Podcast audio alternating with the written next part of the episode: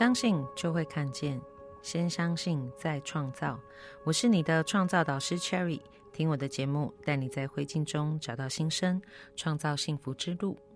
在前几集的节目呢，算是无心插柳，OK，因为刚好分享了几个个案的案例，然后以及请来的来宾都是一个呃女性创业家的身份，OK，所以我们前几集不小心做成了女性创业家特辑。好，那接下来呢，在这几集的节目当中，呃，我就开始。呃，我在发想这一个节目的时候，就在想说，嗯，那我可以接下来做些什么呢？好，所以接下来呢，我有一个算是一系列的节目，我们要来为各位听众朋友做一个疗愈师之旅，OK，就是探索一下，呃。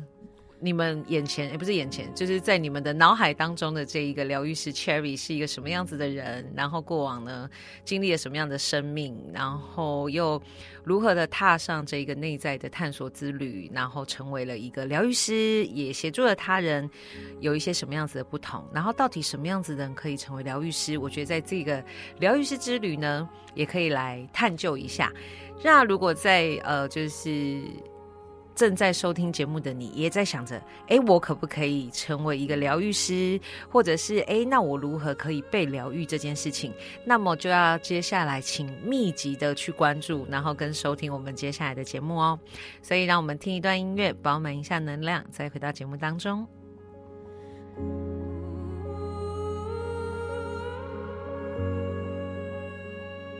呃，欢迎回到我们的节目当中。那今天呢，就是我们的疗愈师之旅的第一集喽。OK，呃，在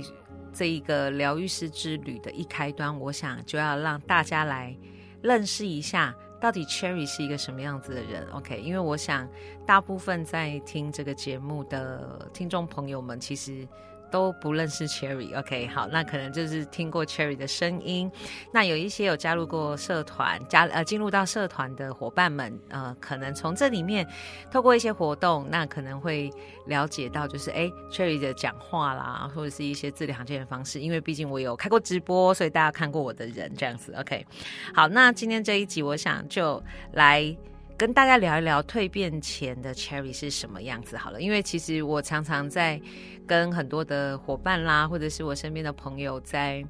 做这一个嗯自我介绍的时候，我都会说这是 before after 这样子，蜕变前跟蜕变后。对我来讲，我觉得我的生命历程真的是一趟非常。我觉得很精彩的 蜕变之旅，OK，好，所以今天这一集我们就来聊一聊我的 before 了，OK，before 到底是一个什么样子的人？好，那呃，我觉得呢，如果你也心有戚戚焉，然后同时间你也想要变成一个不一样的自己，我觉得在今天听完这期节目之后，呃，要对自己有信心，因为说实在话，在我过去的生命历程，如果我可以，其实我相信，呃，只要你有心，然后你愿意踏出第一步，那么。你的未来都是非常值得精彩跟得到幸福的。OK，好，那所以我爱聊一聊关于过去的我是一个什么样子的我。OK，好，我想先从我的家庭说起好了，因为其实我的家庭背景蛮有趣的，就是我有一个爸爸，一个妈妈，对，谁没有？好，但是我的家庭比较特别，就是呃，我的爸妈原本感情是不错的，然后我算是出生在一个小康的家庭。OK，但是呢。嗯，我的爸爸是一个，算是我我觉得从好消息来看，就是他是一个很坚持的人。OK，好，那但是坏消息就是他坚持错了方向，因为他很坚持在呃，他有一个信念，OK，就是他很坚持在关于一夕致富，然后一夜翻身这样子的信念当中。OK，好，那简单来讲，就是我爸爸其实是一个呃，算是一个嗜赌。的人，OK，就是基基本上，我觉得我从小到大，我我我认识的赌博的方式，哈，就是都是从我爸爸身上学来的，看到的，OK。举凡可能，譬如说扑克牌啦，好什么大佬二十三张，好天九牌。然后甚至麻将什么之类的，OK，反正基本上我只要想象得到，我觉得我爸可能都是专家这样子，OK，好。那但是因我觉得从真的我自己在长大之后去，小时候我就很纳闷，为什么爸爸愿意就是一个假日不睡觉，然后就是花一个晚上去跟人家做这个。这种赌博性的呃游戏，或者是甚至去玩赌博性电玩，然后一个晚上不睡觉，然后把自己身体搞得很累啊，然后回来又要跟妈妈吵架，因为输钱。好，那但真的真的是到长大了一些才理解说，哦，原来我觉得是一种，嗯。真的是不服输，然后不认命，但是确实就是用错了方式。所以我觉得啊，其实现阶段回过头来看我爸爸，我会觉得如果他是把他这样子的一个信念或者是这样的行动力放在他的工作上，我觉得我的童年生活会过得更开心。OK，好，那所以因为呃大概讲了一下我爸爸的背景，好，那所以妈妈当然妈妈是个有能力的人，然后呃也很懂得，算是真的是八面玲珑。这是我从小对我。妈妈的一些嗯看法，好，但是呢，妈妈很就是也把自己活成了一个苦命的状态。为什么？就是因为确实，我觉得以我们家的家庭状况来讲，嗯，我觉得确实，如果今天是我，我也会觉得我是一个苦命的女人。就是我是有能力的，那寻寻觅觅。找到一个郎君，但是好像却没有办法带给我幸福，然后又要呃支付家里的开销，然后两个小孩子的上课费用、生活费用，甚至学习一些补习啦、才艺等等之类的。好，那所以呢，其实在我的家里面，就是小时候，我觉得真的很常出现那种八点档的剧情。好，譬如说争吵、争执啦，然后或者是有很多的哭泣的声音。好，然后同时间。嗯，有没有上演一些，譬如说喝酒家暴？其实这样的事件在我的家里也是发生的。OK，好，但是呢，我觉得，可是我很感谢我的母亲，就是我的妈妈，从小给我一个非常棒的，从小植入我的心心中的信念，就是，呃，大人的世界是大人的世界，我有权利过一个我想要的童年生活，然后同时间尊重。尊重我的爸爸，呃，因为大人发生的事情是爸爸跟妈妈夫妻之间的事情，可是我对我来讲，这个人是我的爸爸，那我需要做的一件事情叫做尊敬他，然后敬爱他。OK，那也因为这样子，那确实，呃，我说真的，爸爸虽然呢，在我的就是成长的历程当中，其实没有太长的出现，可是很有趣的是，我却他就是总是在一些紧要关头会出现，所以。我其实对爸爸这样子一个角色，虽然有一点点的陌生，但是同时间，呃，我是可以感受到我的爸爸对我的爱的。OK，好，所以在我的生命当中，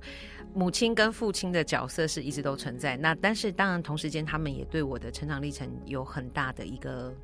算是。呃，影响的关键。好，那来到我的国中，但我小时候也经历过一段，就是哎，蛮幸福、蛮开心的日子。OK，好，那就是在我爸爸染上这样子的习惯之前，那后面来到了就是我的国中时期。那我觉得我我是一个也算是特别的孩子吧。我不知道，其实大家在国中的时候，大部分的时间。你们都在想些什么，或在做些什么？因为我想，很多人要不就是埋首在书本当中啦，想要得到好成绩，或者是 可能比较爱玩的，会想着哎，等一下跟同学下课要去哪里玩，或者是哎，可能甚至有一些已经在学习，哎，怎么样化妆让自己变得漂亮，怎么样呃让自己的体育的能力，比如打篮球的能力变得更好。更棒这样子，OK。那我想，我我觉得为什么我说我是一个蛮特别的孩子？我在国中的时候，我自己选择了去住校的生活。我想，这个第一个就是让很多人觉得是一个蛮惊讶的事情，因为我居然会在国中的时候，待十二三岁，我就选择自己到外地去生活，然后去学习怎么样过团体的日子。OK。那那时候对我来讲，我觉得就是一个很。很怎么讲，很新奇的一个生命的体验，所以我想要去尝试做不一样的事情。那再来，呃，我在国中时期虽然住校，我觉得对我来讲，呃，一开始坦白说，我有很多来自于那个寂，呃，有一些寂寞啦，或者是孤单这样子的一些感受跟信念，确实也在一开始，然后以及跟我妈妈的相处呢，有做了一些累积。这个在接下来的几集节目当中，呃，我会提到一集如何。疗愈是如何做自我的疗愈？我会把这个议题讲出来，那到时候可以跟大家分享，大家可以再做收听。OK，好。但是同时间也让我学会了独立啦，然后以及怎么样在团体中与他人相处。嗯，这个对我自己在后续的工作之涯的部分有非常大的加分。好，那为什么我说我是一个特别的孩子？是因为我刚刚提到嘛，其实，在国中时期，呃，说真的，要不就是买手书本中，要不然可能就是谈谈小恋爱，OK，然后或者是想着，哎，我自己正在转变的过程当中，我可能让自己怎么样变更漂亮、更帅，OK。我不知道有没有人跟我一样，你在国中的时间点，你有想过为什么？我要存在在这个世界上，为什么我来到这个世界上？那么我存在的，我我有拥有这样的一个生命，我的生命的意义与价值是什么吗？各位千万不要疑惑，千万不要惊讶。OK，这是我在我国二到国三的时候开始有的一个想法。OK，那。但是坦白说，我我有这样子的想法，可是我却遍寻不到答案，因为其实，在因为那时候我有住校，其实我拥有的资源各方面其实是蛮缺乏的。OK，所以我也没有，然后那个年代也没有所谓的智慧型手机，我没有办法透过 Google，然后可以很快速的给我一些方向或指引。但确实在那个时候开始，我就有开始做了一个这样的思考。好，那呃，也因为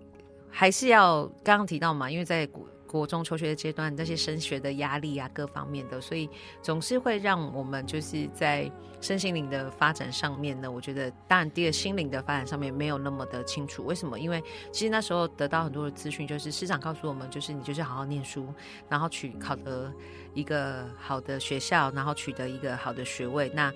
未来生命好像就会平步青云这样子。OK，好，但是我跟各位讲，这是假的哦。OK。好，因为我在国中确实真的后来也是蛮认真的念书，然后后来直升上我们的学校，就是是一个公立的学校的，然后甚至在外部的考试，我也取得了公立学校高中的一个学位，而不是学位，对不起，是一个就是入学的资格。那进入高中之后，其实高中才是一个。更努力的时候，因为我们还有下一个阶段叫大学，但是我的当时的老师没有告诉我，所以我在高中的时候，我又是第一届，然后那时候蛮有趣的，我就开始觉得啊，我解脱了，我可以去做很多不一样的事情。哦，原来其实在我小时候，我就很喜欢新奇的经验，我很喜欢接触、学习新的不同的事物，所以在高中的第一年，其实我很忙碌，就是我就在一个呃玩社团、玩班联会，我是那时候。呃，等于创校的第一届的班年会主席这样子，然后我创立管乐社啦，然后我又去参加童军团，然后我后来发现我的那个高一的那一年，就是全部都在玩这样子。那想当然了，就是我们常常讲嘛，你的焦点在哪里，你的成就在哪里。所以我那时候那一年的我，成为了一个非常会玩的风云人物。OK，大家全校没有人不认识我的。那想当然尔。不能被避免的下场就是我被留级了。OK，好，那所以那个时候我觉得我的打击其实是蛮大的，因为我甚至有一个想法，就是我老师不是说我从国中毕业，我考上一个学校，然后我觉得我就解脱了，我就自由了吗？当然不是哦，直到那一刻我才发现，哦，原来生命要前进的方向还有蛮多的，我还有下一个阶段要努力。OK，好，那所以后续重新的回归到我的一个就是。呃，正轨上好，我就一样的，就是重新调整，经历一个暑假，重新调整，回到了学生的本分，好，开始认真的念书。那那个时候，呃，妈妈从国中开始也有了一些不一样的。算转换，他就开始做生意。那我觉得这也是我跟呃，就是在从国中、高中开始，一来我进入青少年的时期，那也因为离家远的关系，所以其实我跟妈妈的关系就是，我觉得我很爱妈妈，我很期待妈妈多关心我。可是妈妈因为做生意的关系，所以她没有办法给予我很及时的温暖，甚至对我来讲的时候，我都会觉得我妈好像刻意在呃远离我那种感受。OK，好，那如果现在在。就是正在收听节目的朋友，你跟我有一样的想法。好，那我觉得，我我觉得，当我们可能都有一些这样子的情绪，那这些都会影响到我们未来跟人的关系。好，其实我觉得我跟我妈妈的关系，跟呃，我看待她是否爱我这件事情，其实后续也影响到了我如何在跟人互动，尤其在亲密关系这一块，因为我常常会。呃，在过去，我常常会不小心的或不由自主，甚至是很没有意识的状态下，我会要对方去做很多事，说很多话来证明，呃，他是爱我的。因为这就是来自于在成长时期对爱的不安全感跟不确定性。好，那其实我觉得在这一个一路的过程当中，就是我觉得对我来说，我觉得我缺乏了父母对我的关爱，然后所以呢，其实。在我虽然能够很在生活方面可以很自立、很独当一面，但同时间，因为我跟爸妈关系的疏远，那同时间其实也造就了、影响了后续我在这个。跟人之间关系的一些距离，可是那个时候，其实，在成长阶段不是很很懂、很熟、很清楚。然后呢，我只是觉得，在我的国高中甚至大学的时期，我的朋友们、我的同才们，就是在我的生命中付出了很多，占有非常多的呃，就是时间，然后占了非常重要的地位。所以，其实在我甚至离开了学校，来到社会当中的时候，我好像就为我自己形成了一个状态，就是，嗯，我的朋友、我的同才比我的家人重要。那这件事一直维持，来到了大概二十三、二十四岁，呃，在那一年呢，发生了一个很重大的事件。好，那当然就是我刚刚提到啦，就是。从我小时候成长到长大，就是我的家庭其实有很多八点档的傻狗血的剧情，好，譬如说爸爸外遇啊，然后或者是当街跟就是跟妈妈吵架，然后动手打妈妈，或者是呃像我刚刚提到赌博，然后有人上门追债啊等等的很多的事件，就是。呃，都在我家不断的轮回跟上演。可是我很感谢我有一个很棒很棒的妈妈，陈妈妈现在在天上，OK。但是我要很感谢她，因为我觉得因为妈妈的保护，她的羽翼下，所以其实在这些事件上并没有影响到或者是中断我的求学。然后相反的是，我觉得呃，虽然跟妈妈好像关系上、情感上面没有那么的连结，但是妈妈却。保护着我，然后让我跟我的弟弟就是能够一路的平安的成长。好，然后那时候当然我也觉得，就是可能从小就是有一个算是有经过训练，然后应该说有一个天赋，还蛮会说话的。然后也透过了就是后续可能在社团当中啦，或者是呃大学时期的打工，也更训练了自己，就是在。呃，等于说口条啦，或者是说话这样子一个能力。那所以，当我在二十二、二十三岁离开学校之后，我就进入很顺理成章的，就进入了业务的工作。那为什么还有除了就是因为算是自己蛮会说话之外，为什么还会选择进入业务工作？是因为第二部分，那时候的我，因为我刚刚提到嘛，呃，虽然我从小就在思考人生、生命的意义跟价值，但是因为后续碰触到事件，我还发现哦。原来人生好像应该好，我要讲人生好像应该有一些角色任务要完成。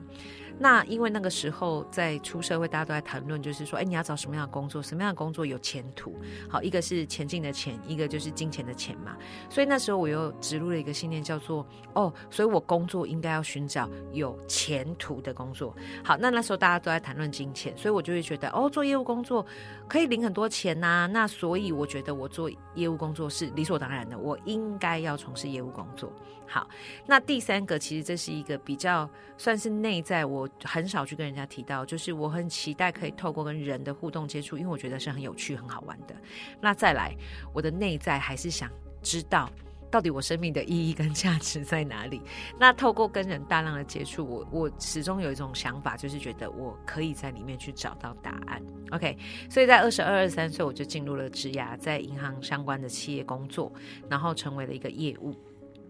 嗯，工作的绩效还可以，就是不是太差。然后在二十二、三岁，一个月可以赚五六万块的薪水，我觉得算还不错。所以那时候呢，然后也有一段算是相对稳定的关系。好，那一直来到就是二十四岁那一年，呃，就是真的生命就开始转弯了。OK，呃，我的妈妈在某一天突然打电话来。然后告诉我一个非常不幸的消息，OK，就是那时候当然不知道是什么，可是他告诉我说他上厕所的时候，呃，大了一脸盆的血，OK，那当下那时候我是在一个外商银行工作，工作非常忙碌，然后，嗯，其实到现在我觉得在那一通电话当中，我觉得我都有点后悔，因为我觉得我没有能给予妈妈一个。温暖跟安慰，因为那时候我很忙碌，我只是跟他说啊，那就看，我就用很敷衍的方式去跟他讲说，呃，就看先去检查嘛，看怎么样的状况，然后我们再来决定。OK，好，那我觉得我相信我的妈妈当下是受伤的。OK，那透过一连串的检查之后，我发现，嗯，妈妈其实就确诊了，好，应该是不是确诊了？得到了，确定得到了就是直肠癌的部分，只是说不知道。呃，就是到哪一期，然后跟病况状况，所以那时候我觉得也很谢谢各方亲友的安排，呃，协助，因为我那时候其实真的很年轻，我也不懂得去做这些事情。那这时候有长辈，就是有这个好处，长辈就是大力的去协助。那妈妈住进医院开刀，我就为了妈妈的病，然后我也辞掉工作，外商银行的工作，我就在医院照顾妈妈一整个月，待一个多月，快两个月的时间。那后来妈妈开完刀出来，就确认是直肠癌。三情，OK，就是已经合并的肝转移。我那时候才有意识到说，哦，我跟妈妈也有有一个这么，嗯，可能即将来到一个生离死别的一个状态。OK，我其实突然间那时候才发现，我们的生命可能是相对的很脆弱的。我有可能要失去我的妈妈这样子。OK，所以在那一年的过程当中，我就尽可能的去。嗯，照顾妈妈，因为甚至，但是而且因为家族的关系，因为我我是家里的老大，那我又是一个唯一的女儿，所以家族也觉得就是说，好像应该要照顾，好，这是我的责任。那其实呢，我觉得我从小的个性就有点不太喜欢被人家冠上那些应该不应该，所以那时候其实也有一些抗争，所以我就在那我那一年其实过得蛮水深火热的，就是因为那一年就变成好像是一个。我应该要做，我也想做，可是我又不想要被别人觉得我应该要做，或者是被别人打分数。所以那一年其实对我来讲，我过得蛮痛苦的。好，那在这个那一年的即将尾声，就是来到隔年我二十五岁的九月的时候，就是大概照顾妈妈大概九个月、十个月的时候，呃，因为朋友的引荐，然后我接触开始有机会，因为那时候我的我其实说真的，我的生命很不快乐，然后也有很多的压力，然后可是。我又觉得，身为子女照顾病人、照顾妈妈是应该的，但是我又有一种好像觉得很不自由，被就是禁锢着的那种感受。因为我在选择工作啦，或者是我想要过的生命的方式的时候，是没有办法随自己心里所愿去做这件事情。然后，所以其实那时候我的内在真的有很多的挣扎跟痛苦。那因为那时候朋友看到这样状况，他就算是有一个引荐，然后让我开始。接触了一些相关的课程，然后跟踏入了这一个自我探索的旅程。好，所以我不知道，其实，在呃，就是收听节目的你们有没有听过所谓三阶段的课程？OK，它是一个美国呃，等于是说传过来的一个课程。OK，那它就是为了否提升。所谓的呃个人绩效、巅峰绩效，以及就是内在自我探索的一个，算是一个旅程的开始。那我就接触到了这个课程，然后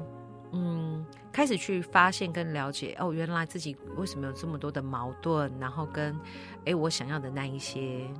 就是目标，到底这个背后形成的原因是什么？我开始有了很粗浅，说真的。就是甚至连轮廓都看不清楚，但是好像有看到模糊的景象，就是诶开始去往自己的内在去看这件事情。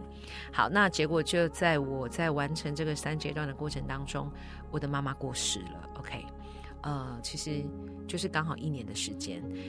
那在我印象非常深刻，我妈妈。过世的那一天早上，我是在某一天，就我是在课程的某一天的早上，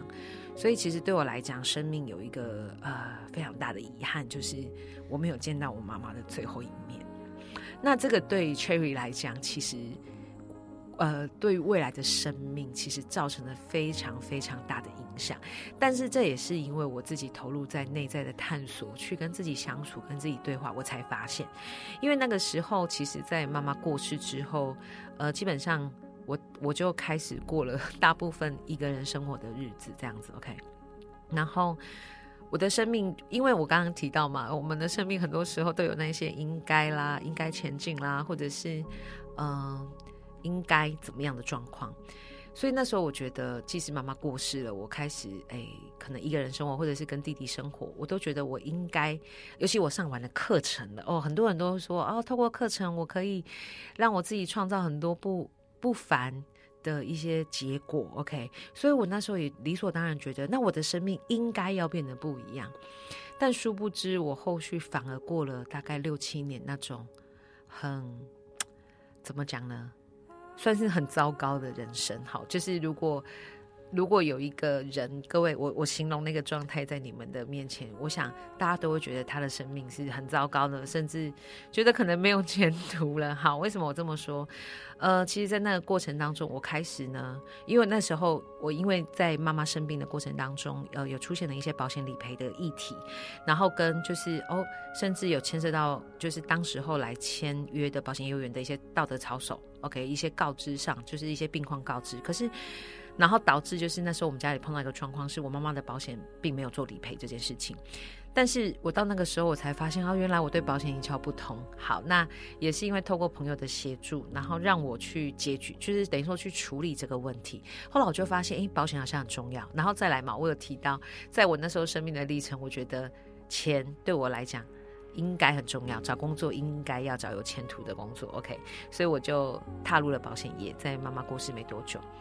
呃，那时候其实大家跟我相处过，都会觉得我应该是一个就是成绩绩效非常好的人，但殊不知，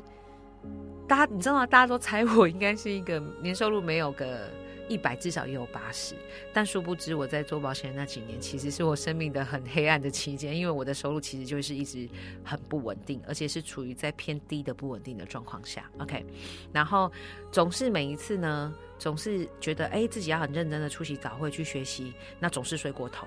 然后或者是呢，总是觉得一个礼拜要跑很多的客户啊，至少。哦，我们不要说十个、二十个，但至少三个、五个去接触总要吧。然后总是要送出几张的建议书，要签几张保单嘛。我总是没有。然后甚至在那几年的过程当中，呃，我就让我自己的体重不断、不断、不断的上升。然后在那几年的时间。来到生命的高点，大概就是一百多公斤。OK，好，那为什么我说一百多？因为我们都知道嘛，人其实是很害怕面对真实的自己跟不喜欢的结果的。所以当我的体重呢，大概九十八、九十九之后，基本上我就不量体重了。好，体重计就被我冰封在衣衣橱的深处。OK，所以那时候呢，呃，也开始就是。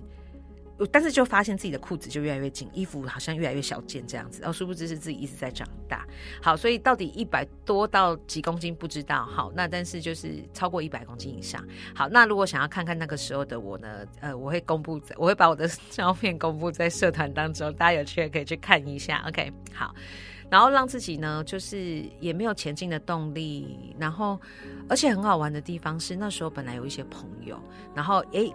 哎，各位，我那时候还是有谈恋爱的哦。OK，好，但是我又碰到了，就是对方又离开我，劈腿离开。然后，但是那时候我真的觉得啊，我跟虽然有谈恋爱，然后呃有一些朋友，可是我发现其实那时候我好像有些隐性的要把人往外推的状况。所以后续呢，呃，当然就是恋爱恋情失败了。然后，呃，我发现我对人的那一种，我对人开始的距离感。越来越明显，然后甚至我会害怕相信人，然后很害怕伤心难过。OK，所以到那个阶段，就是我刚刚提到的那六七年、七八年的阶段，我几乎没有交新朋友，然后让自己的生命就处在一个很萎靡，然后不喜欢自己的状态。OK，不管是我的工作的情况，我的外在，然后我内在的想法。OK，呃，直到。某一天，真的，我我说真的，我真的觉得那时候我的生命好像就是就这样了。好，各位，如果在你身边现在有这样子的人，或者是正在收听节目的你，你此刻可能跟我一样，就是有这样的状况了，我会说不要放弃希望，只要你想要改变，就会不同。我还是有拿到一些关于在这个过程当中关于认识自我、探索自我的工具嘛。然后，其实，在这一段时间。我还是有机会可以跟自己做一些对话，只是大部分时间我很害怕跟抗拒，所以我我是拒绝的。那直到呃某一年，好，因为这已经是大概十十来年前的事情，所以我有点忘记了。OK，好，大概应该是十二三年的事之前的事情。然后我突然间有一天大年初四，我一个人在家里面转着，这个我在节目一开始有讲过嘛，就是我就是一个。那个沙发马铃薯，好躺一百多公斤，然后躺在床，呃，躺在沙发上转电视，看着过年的电视节目，第一台转到第九十九台，再转回来，这样子，在虚度我的生命的时候，突然间我的脑袋有一个声音告诉我说：“陈安运，你的人生到六十岁都还要呈现这个样子吗？”然后我吓到了，然后我就立马跳起来。我有讲嘛，我就立马到，蛮有趣的。我是我不是出去交朋友，我也不是去找朋友，也不是怎么样，而是我就收拾了我的行囊去健身房运动。OK，好。那从那之后，我开始了有一些生命的反转，然后跟蜕变。OK。那其实我真的拿到这个，呃，就是说后续我再回过头看我这个生命的经历，第一个部分当然这是我过去的一个养分，我是很感谢我的生命的那一段过程。但同时间回过头来，我去有机会探索自己的时候，我才发现原来在那七六七年七八年的时间，其实我一直在做一种惩罚自己的生命。OK，因为我对于我没有办法见到我妈妈最后一面，是非常的，我是很责怪我自己的。OK，那为什么我会发现，也是透过在后续的一些自我探索的过程当中，我去看到的。OK，那所以呢，在下一集当中，我会来跟大家分享，到底我是如何去发掘，然后去看到说，原来自己这么的不喜欢自己，自己这么的没有自信、胆小、害怕，以至于让自己呃有一个这样子长的时间。的一个算是一个低潮期，OK，所以呃，让我们期待下一集的节目来跟大家分享关于 Cherry 的一个蜕变之旅。然后如何真的开始这个内在的自我探索，然后以及透过这样子认识自己、探索自己的过程当中，